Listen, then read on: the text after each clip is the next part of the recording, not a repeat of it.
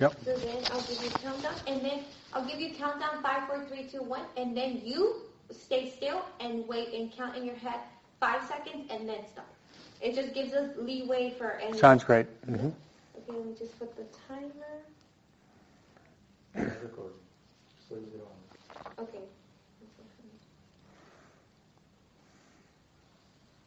Okay, so five, four, three, and always looking at the camera.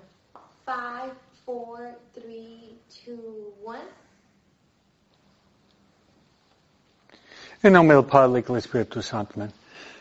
Muy buenos días, Padre Escobita con ustedes y voy a hablar hoy sobre la vida de Santa Ignacio de Loyola y dar pláticas sobre los ejercicios espirituales.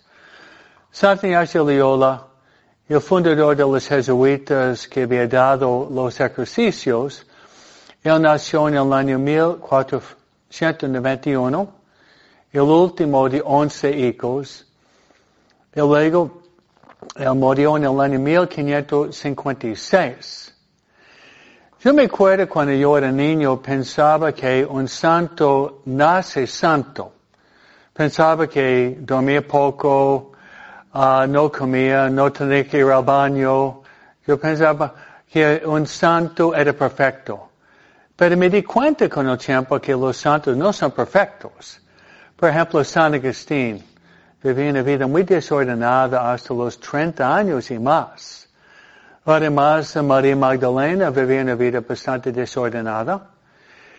Y luego, um, otros santos tuvieron que realmente luchar para lograr la santidad de vida.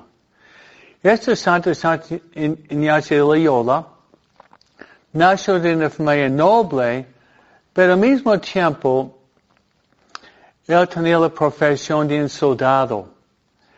Y como soldado, uh, vivía una vida muy desordenada. Él um, era muy enojón y probablemente había quebrantado todos los mandamientos menos el segundo mandamiento porque respetaba el nombre de Dios. Pero Dios intervino, intervino por medio de un accidente providencial. Él estaba en la batalla de Pamplona contra los franceses y durante la guerra él fue pegado con una pelota grande de cañón que prácticamente había quebrantado sus piernas. Él fue llevado a su casa en Loyola el proceso de su sanación era muy lenta. Tuvieron que quebrantar su pierna y luego, después de la operación, notaba en su pierna tenía como nudo de hueso que estaba saliendo bajo su rodilla. Y él dijo de cortarlo. Trata de imaginar cortar un pedazo de hueso sin anestesia. Su hermano casi se desmayó escuchando esto. Pero con valor él aguantaba esta operación sin anestesia. Luego, en su recuperación, tenía mucho tiempo libre. Él pidió que le trajera libros, libros de romance, pero no había. Entonces le trajeron la vida de los santos y la vida de Cristo.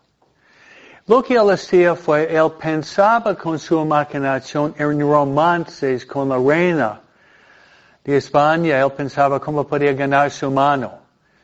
Y cuando él meditaba, reflexionaba sobre esto, experimentaban cierto placer en sus sentimientos, pero cayó en la desolación. Luego, cuando él leía la vida de los santos, algo diferente que pasaba. Él experimentaba grande consolación cuando estaba leyendo la vida de los santos. Y se le quedó esa consolación después. En una lectura, él decía, si Francisco se hizo santo, yo también. Si Domingo hizo santo, yo también. Si Agustín logró la santidad y la conversión, yo también. Entonces, leyendo la vida de los santos fue una motivación para dejar su vida del pasado. Y otra cosa notable fue que unos pensamientos llevaban a la desolación, otros pensamientos llevaban a la consolación. Los pensamientos románticos tenían algo de, algo de placer en su vida afectiva, pero se terminó en la desolación. Pero cuando él leía la vida de los santos, experimentaba consolación durante la lectura y se le quedó la consolación. Y un día se dio cuenta la diferencia y debido a esto, él había escrito con el tiempo las reglas de la desolación y consolación. En nuestra vida experimentamos siempre desolación o consolación y Santiago Loyola nos enseña que debemos hacer en la desolación y lo que no debemos hacer y lo que debemos hacer en la consolación. Esa fue su experiencia de recuperación en su lugar de nacimiento Loyola. Luego, después de recuperarse, él se hizo peregrino. Y él fue caminando hacia el monasterio de Montserrat. Es un monasterio benedictino mariano, donde cuando estaba ahí, él estaba logrando una conversión más profunda. Estaba en silencio, estaba meditando, luego él estaba examinando su conciencia y llegó al punto donde se dio cuenta que necesitaba una buena confesión. Él hizo lo que se llama la confesión general de toda su vida. Esa confesión llegó, llegó entre cuatro o cinco días. Trata de imaginar confesando cuatro o cinco días, ¿no? Sacando toda la basura de su vida. Después de hacer esto, él pasó al lugar que se llama Manresa. En Manresa, él rezaba, practicaba penitencia, y él entró en una cueva. En esa cueva de Manresa, él estaba experimentando muchas tentaciones de tirarse la toalla, de abandonar la lucha, y esto pasa muchas veces en nuestra vida. Antes de una grande victoria en nuestra vida espiritual, hay luchas, pruebas y tentaciones. Una de las tentaciones fue de quitarse la vida. Pero su salvación fue que él se abrió su conciencia a, a su confesor. Pero llegó el momento culminante. Un día estaba rezando en Manresa, la cueva, y le apareció la Santísima Virgen María y le dio los ejercicios espirituales. Lo que vamos a comentar luego. Le dio la plataforma de los ejercicios espirituales, le fue dada de la Santísima Virgen María.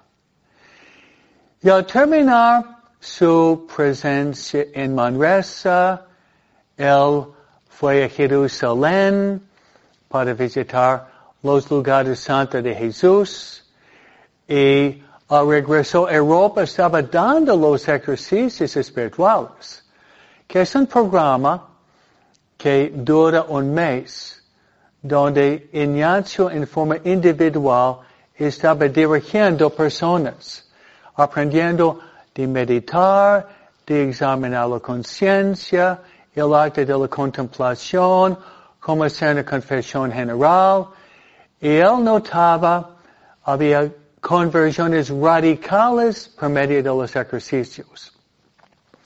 Terminó sus estudios en Barcelona, y luego en Salamanca, y fue a la universidad más prestigiosa en ese tiempo, la Universidad de París.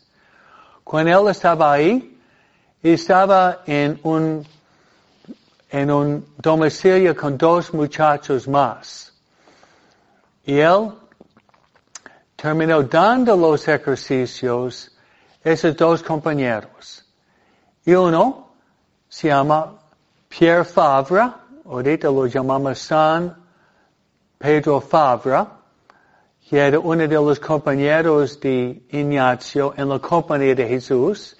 Y el otro era un hombre muy cabezón, muy terco, muy obstinado, muy orgulloso, muy vanidoso, que no quiso hacer los ejercicios. Pero Ignacio notaba, si ese hombre se convierta, podría salvar muchos almas porque los talentos naturales fueron increíbles. Era, sería ahorita un atleta profesional. Salto en alto, era experto.